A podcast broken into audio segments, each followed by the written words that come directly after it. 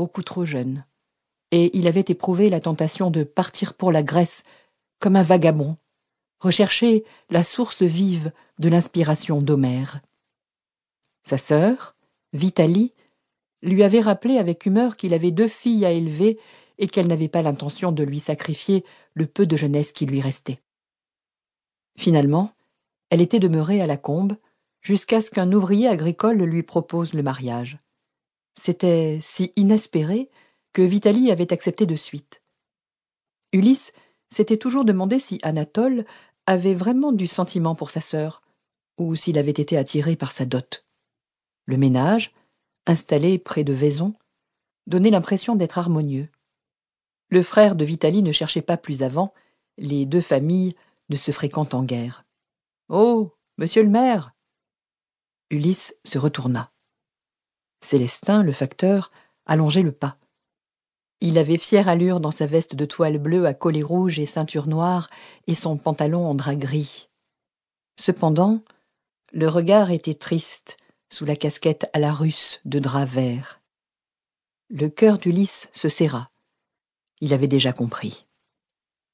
Célestin le rejoignit à l'ombre de Noé, le plus vieil olivier du domaine, à l'allure majestueuse, et sans mot dire, tira un télégramme de sa sacoche. Le maire marqua une hésitation avant de tendre la main, comme s'il s'était accordé un ultime sursis. Qui est-ce cette fois-ci? soupira-t-il. Célestin ôta sa casquette et s'essuya le front à l'aide de son grand mouchoir à carreaux. Le télégramme t'est adressé. Va savoir, monsieur le maire. Les deux hommes, tous deux nés en 1870, avaient été conscrits ensemble, et si Célestin respectait les formes en donnant à son ami d'enfance du monsieur le maire, il le tutoyait lorsqu'il se trouvait seul. Maudite guerre, lâcha Ulysse, crispant la main sur le pli officiel. À cet instant, il était soulagé de ne pas avoir de fils.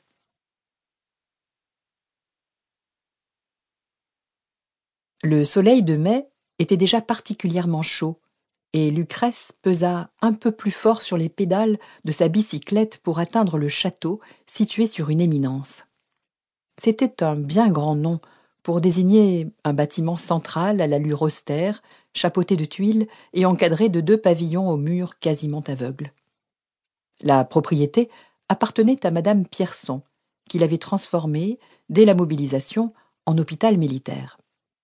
Lucrèce Valentin s'y rendait quotidiennement à bicyclette, tandis que son aîné, Armide, coupait à travers champs.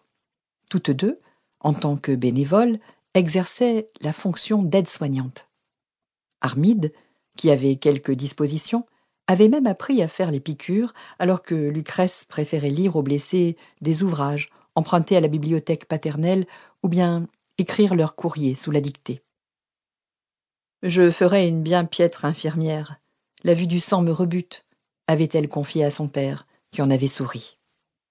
La plupart du temps, tous deux n'avaient pas besoin de parler pour se comprendre. Lucrèce se sentit mieux à l'ombre de l'allée de platanes menant au château. Elle rangea sa bicyclette dans la remise, rajusta ses cheveux sous le canotier de paille et s'essuya le front. Le gardien, Eusèbe, la salua au passage.